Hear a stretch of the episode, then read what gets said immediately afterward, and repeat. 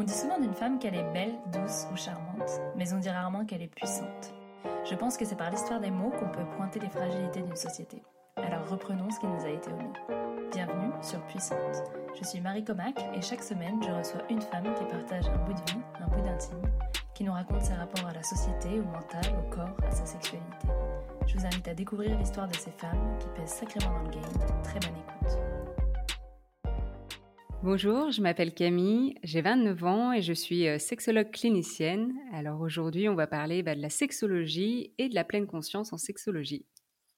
Donc par rapport au métier de sexologue, j'ai eu envie de faire euh, bah, cette profession euh, vers l'âge de 16 ans parce que je lisais beaucoup de livres en fait sur la sexologie, le métier de sexologue et des cas cliniques en fait d'un sexologue, Willy Passini, qui recevait des couples dans son cabinet et donc il expliquait euh, bah, les histoires et, et, on voyait vraiment, je voyais l'importance en fait d'une vie intime, euh, que la vie intime c'est quand même super important dans, dans, la relation de couple. Et donc euh, voilà, j'avais ce métier en tête, mais je savais pas trop comment accéder à ça. Et puis ensuite, la vie m'a amenée aux États-Unis où j'ai suivi des cours de sexualité humaine, où j'ai fait un coaching, du développement personnel. Et là, j'ai vraiment senti que, OK, c'était le moment pour moi de, faire cette profession-là. Et donc, j'ai cherché un peu plus assidûment euh, comment y accéder. Et j'ai trouvé un master en sexualité euh, en Belgique. Donc, euh, je suis arrivée en Belgique fin 2016. Et là, j'ai fait ce master en sexualité pendant deux ans. Ça m'a emmené aussi au Canada, où là, j'ai étudié la sexologie à l'UCAM, à Montréal. Et puis, j'ai enchaîné avec une certification en sexologie clinique, pareil, en Belgique.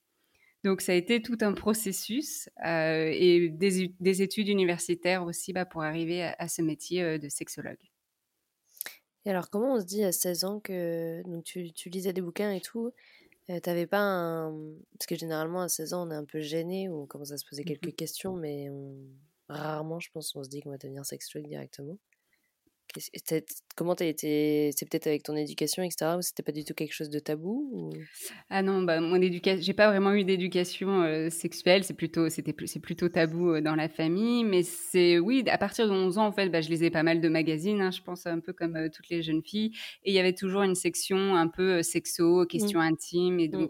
Je me renseignais vachement sur ça. Quoi. Dès 11 ans, je savais que euh, mon premier rapport sexuel, il fallait que je fasse attention. Donc, il y avait le, voilà, attention, euh, prendre la pilule, euh, mettre des capotes, etc. Donc, j'étais vachement renseignée par rapport à ça et j'informais aussi mes copines par rapport à ça.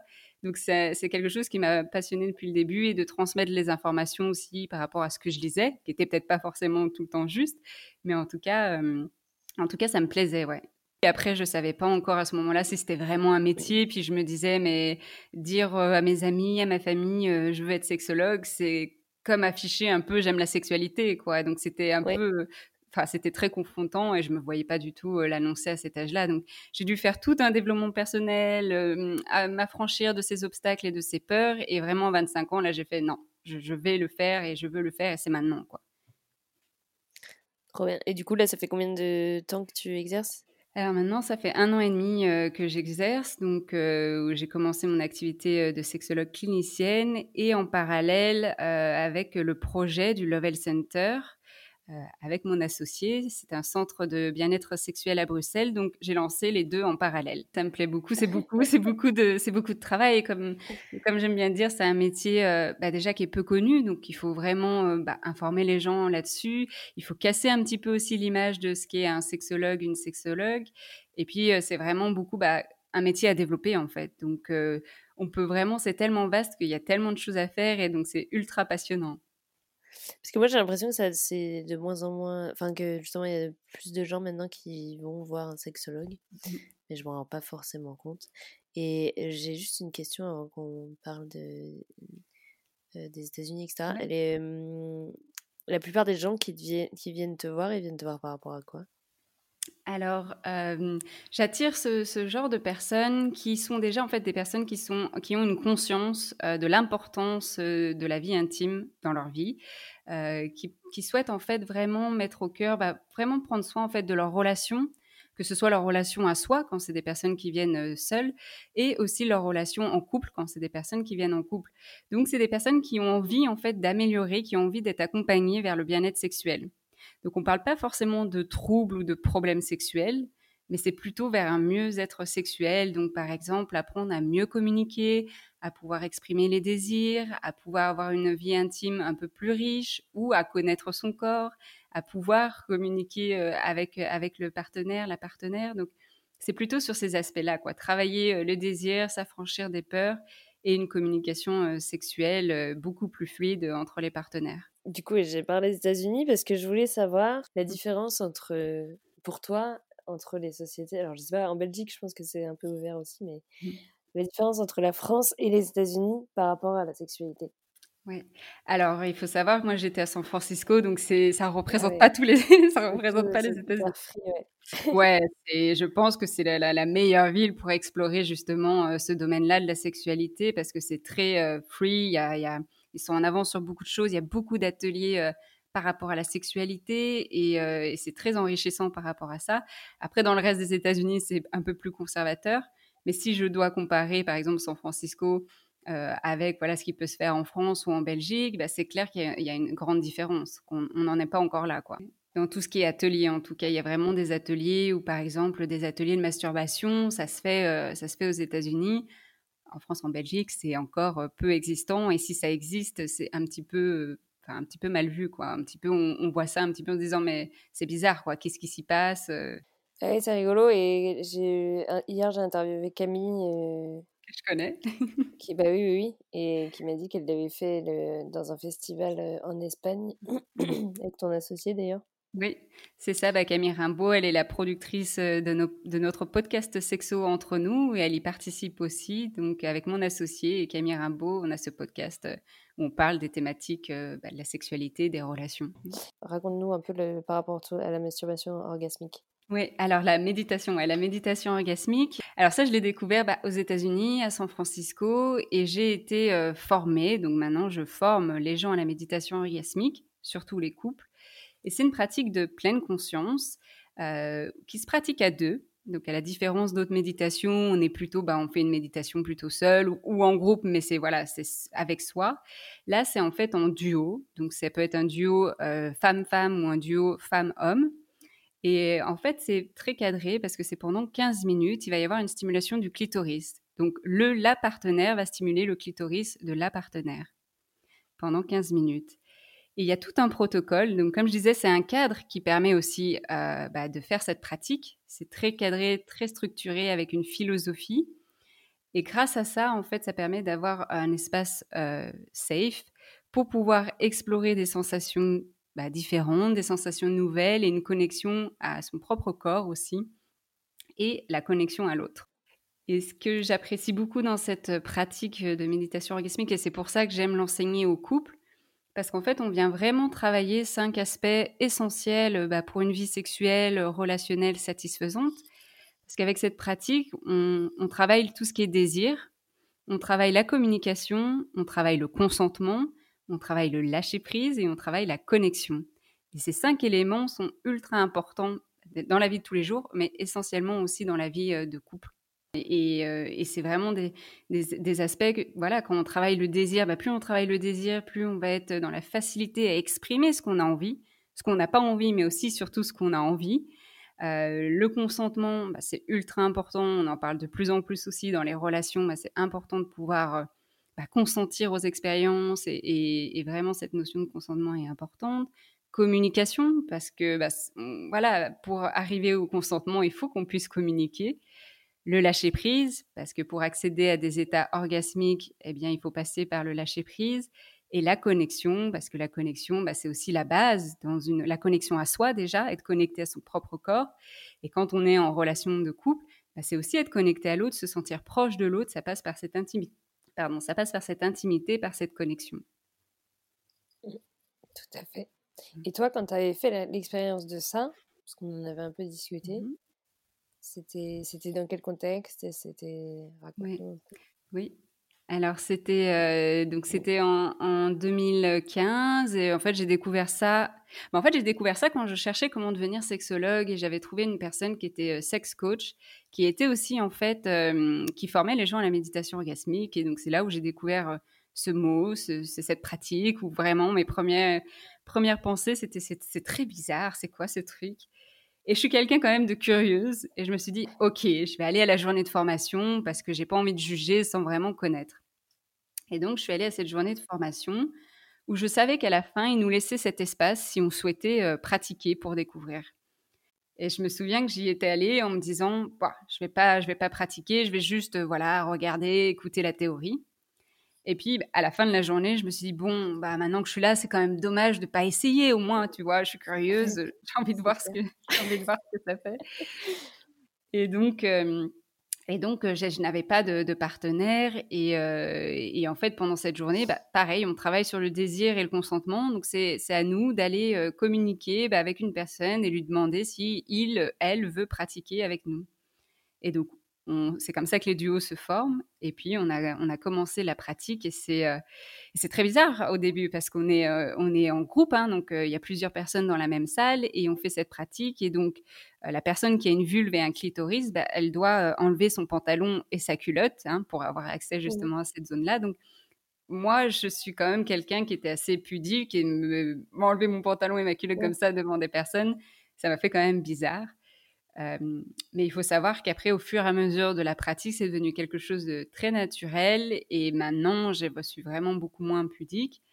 j'ai vraiment une relation à la nudité qui est différente aussi grâce à cette pratique. Ouais. Je sais que les premières fois, et ça, il nous, il avait aussi bah, averti dans le sens, il nous avait prévenu que voilà, peut-être les premières fois, ça peut être des fois des sensations un peu douloureuses par rapport au clitoris parce que c'est une zone qu'on va venir stimuler, qu'on va venir réveiller et qui des fois c'est un peu comme euh, quand on réveille un muscle, bah, on a des, mmh, comment on appelle ça, on a des courbatures après.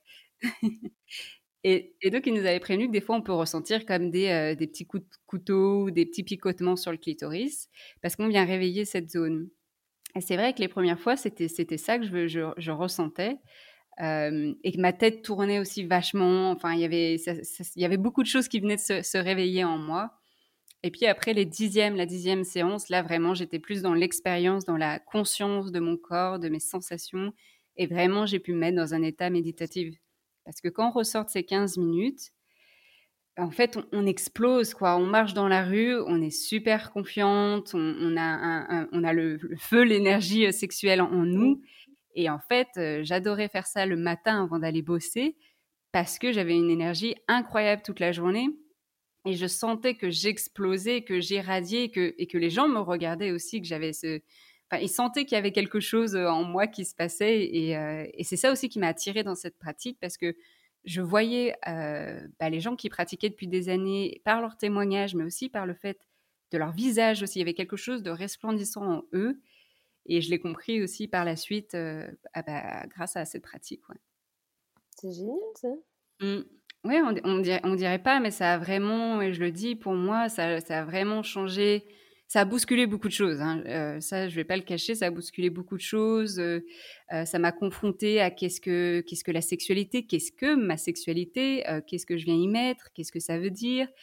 Et ça m'a permis, en fait, de, de m'affranchir de plein de choses et d'être encore plus libre bah, mmh. dans, dans, dans, ce que je suis, dans ce que je veux être et, et ce que je veux faire de ma vie aussi. Donc en fait, ça vient se refléter dans, différents aspects de la vie et c'est ce qu'on voit aussi. Bah, quand on n'est pas bien dans sa vie intime, dans sa vie sexuelle, ça peut avoir des répercussions aussi dans sa vie professionnelle où on, perd confiance en soi, on n'est pas bien. Et donc on voit qu'inversement, quand ça va bien aussi à ce niveau-là, bah, il y a beaucoup de choses qui répercutent positivement aussi dans d'autres aspects de la vie. C'est marrant parce que moi j'ai l'impression et ça me je trouve ça bien hein, que les gens, enfin, qu'on commence à en prendre conscience. Mmh. Et pendant longtemps, ça a été assez tabou, du coup, on n'en parlait pas trop. Mais... Oui, et puis, et puis ça reste tabou aussi à la méditation orgasmique parce que c'est peu connu et qu'il y a des a priori que je comprends parce que j'ai eu les mêmes au début. Mais voilà, une fois qu'on qu'on est dans la pratique, qu'on comprend et qu'on s'entraîne et qu'on pratique, bah c'est un outil que j'adore enseigner au couple. quoi. Et du coup, il faut le faire. Euh, toi, tu, tu, disais là, tu as fait 10 séances avant que ça soit.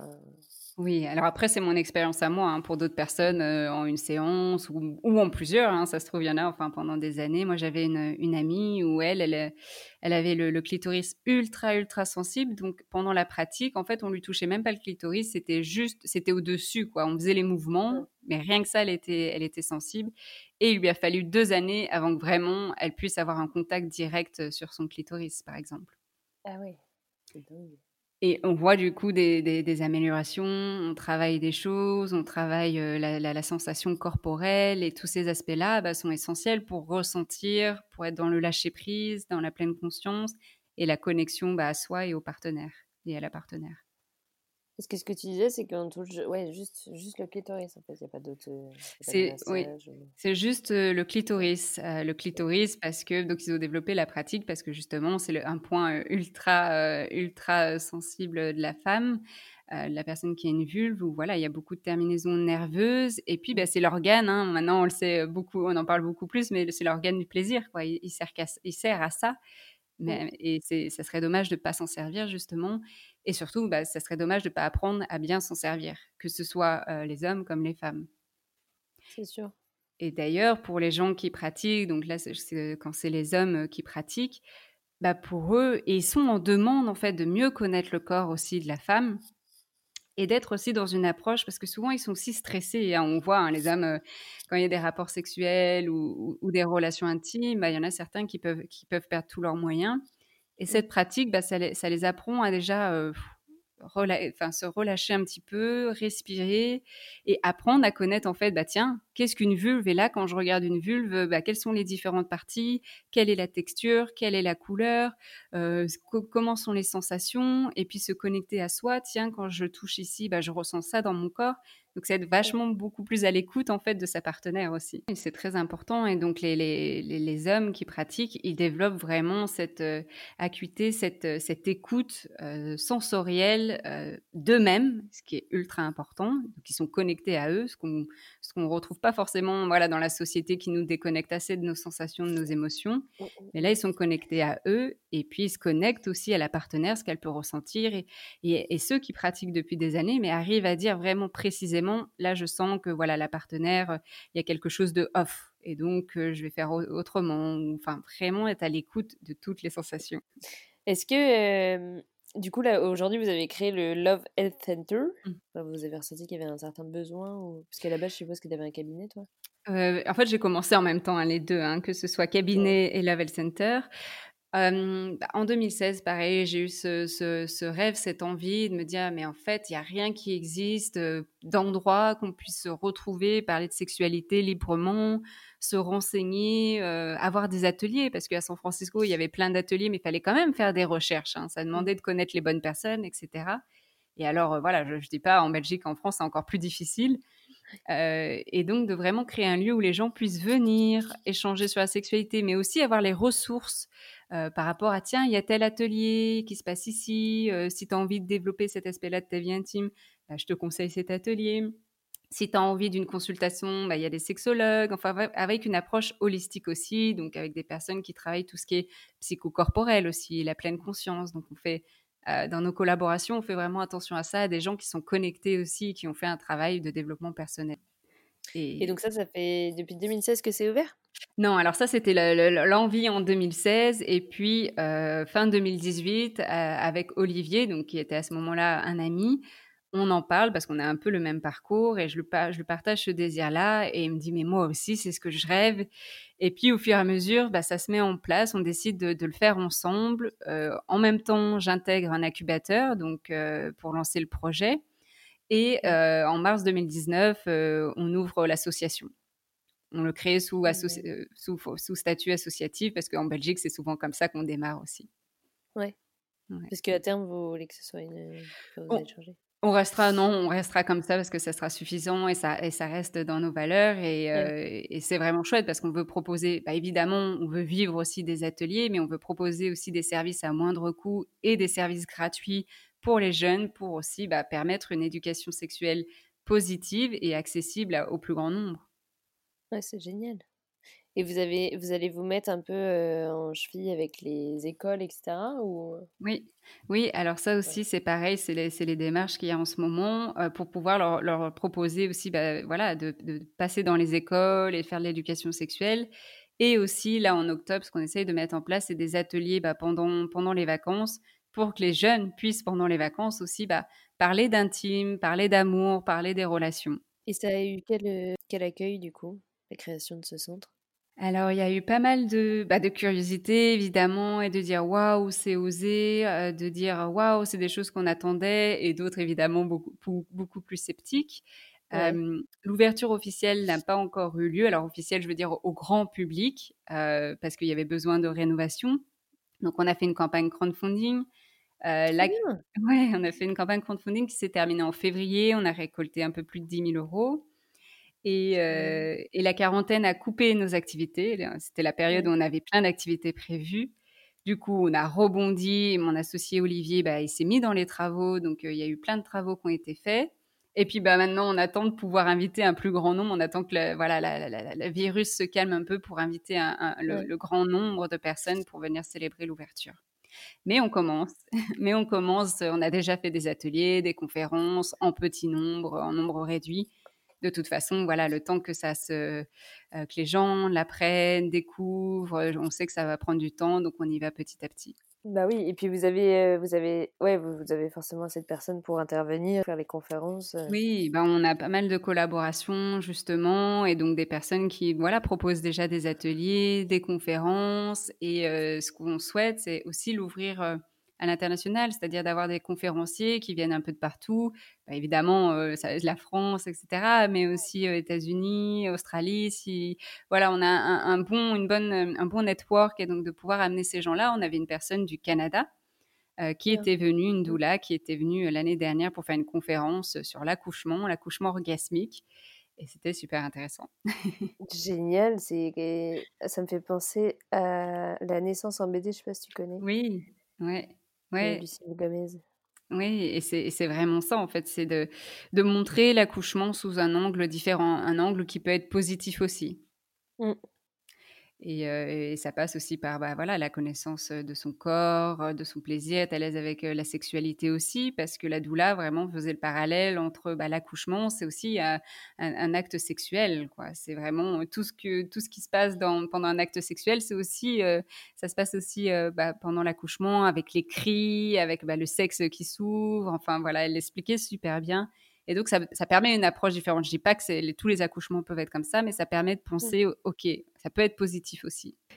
Et puis, les gens qui viennent euh, bah, au centre, euh, au Level Center, ou qui viennent en consultation, bah, c'est vraiment en fait dans cet esprit de découverte, de curiosité.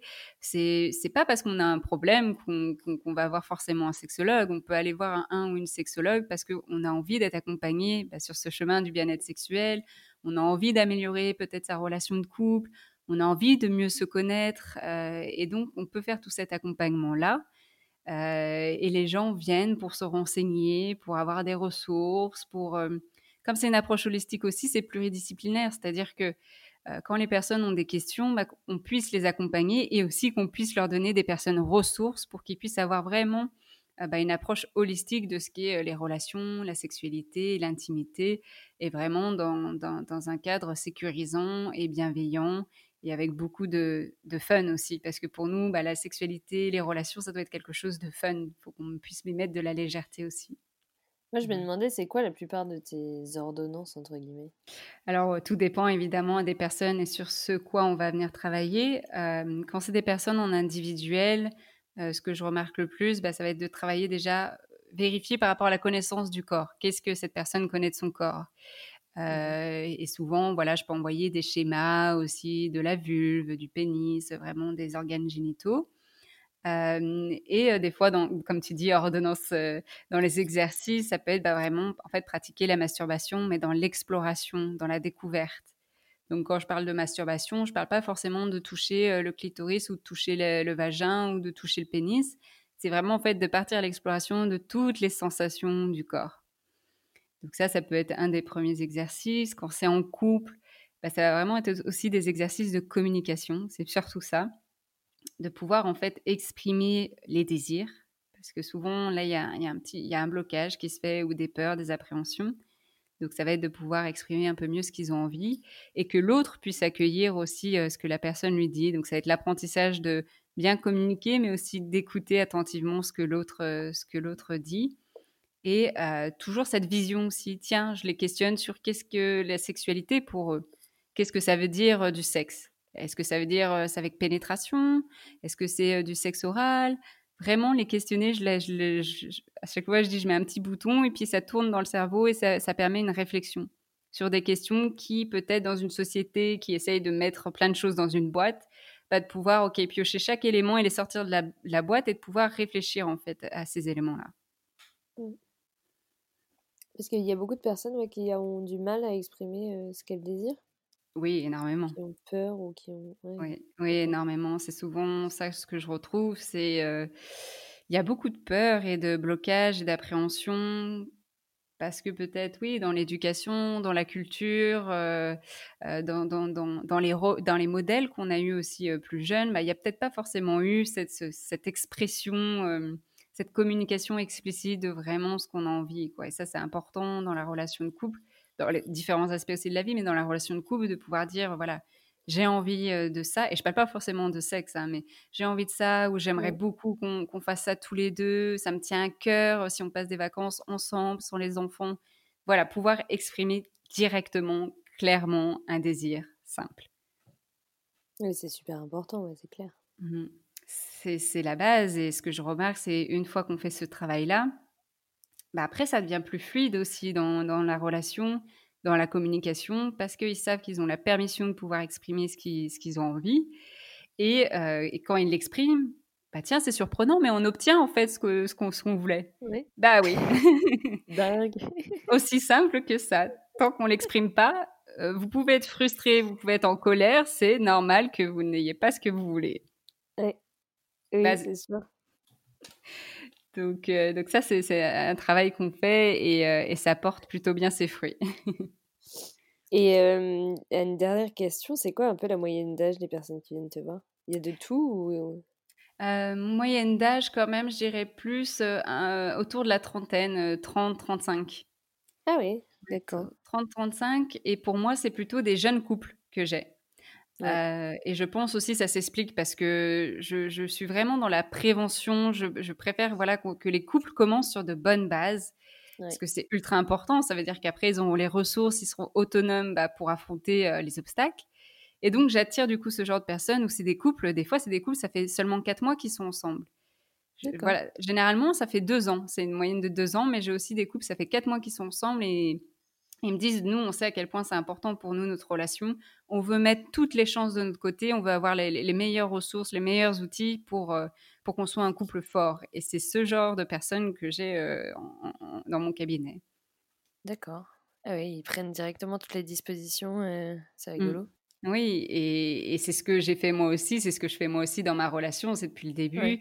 Et donc, je pense que j'attire aussi ce genre de personnes-là et c'est formidable de travailler aussi parce que, évidemment, on peut travailler aussi, il y a des choses qui, qui, ne vont pas et on va les retravailler, mais c'est beaucoup plus simple, beaucoup plus malléable et flexible de le faire dans les débuts plutôt que quand ça fait 10 ans. Et puis, on voit du coup l'importance. On sait que, voilà, il y en a qui font des métiers pour sauver la vie des gens.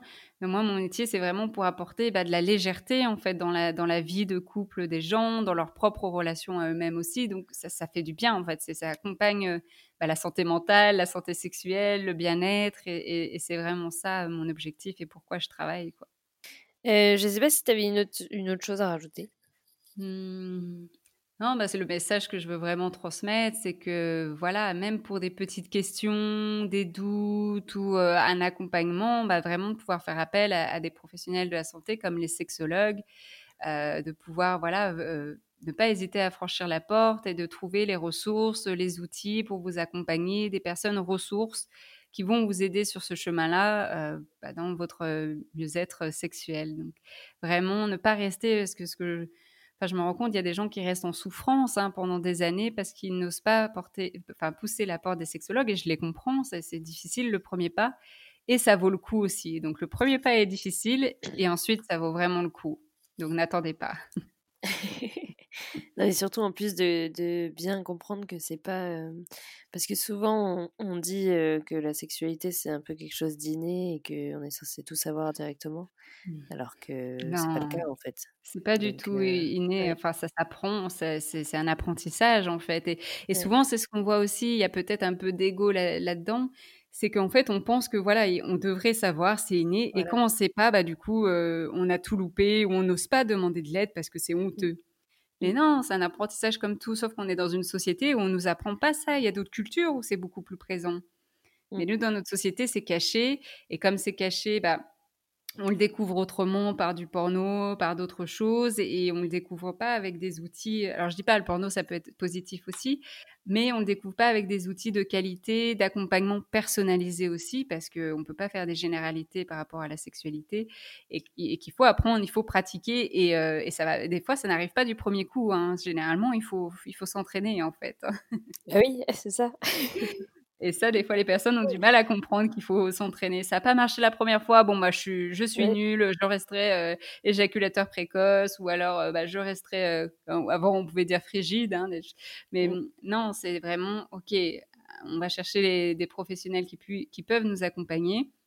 On va pratiquer, on va essayer différentes méthodes aussi, hein, parce que y a, on peut par exemple, je peux donner une méthode et puis ça va pas fonctionner avec cette personne-là. Donc, il faut pouvoir proposer d'autres méthodes, d'autres outils et continuer comme ça. Toujours, il y a toujours des, solutions euh, qu'on peut trouver, des, adaptations qu'on peut faire. Et c'est ça qui est chouette aussi, c'est-à-dire que on apprend et on apprend tout au long de sa vie. Même si là, on se dit ouais, chouette, ma sexualité, elle est top. La sexualité, elle évolue. Donc, il faut aussi avoir cette flexibilité, pouvoir adapter en fait quand il y a des changements. Parce que quand euh, il y a un handicap, quand il y a un cancer, quand il y a une grossesse, quand il y a quoi que ce soit qui arrive dans la vie, la sexualité, elle peut être euh, chamboulée. Donc, faut pouvoir en fait être super flexible et trouver des ressources pour euh, s'adapter à ces changements-là aussi. Merci d'avoir écouté ce témoignage. Si cela vous a plu, je vous invite à aller mettre la note de 5 sur 5 sur Apple Podcast et à diffuser cet épisode sur les réseaux pour toucher le plus grand nombre et inspirer toutes les femmes à embrasser leur puissance. Si vous souhaitez participer au podcast et partager votre histoire, je vous invite à me contacter directement sur hello.puissante.co. Merci infiniment pour votre écoute et à la semaine prochaine.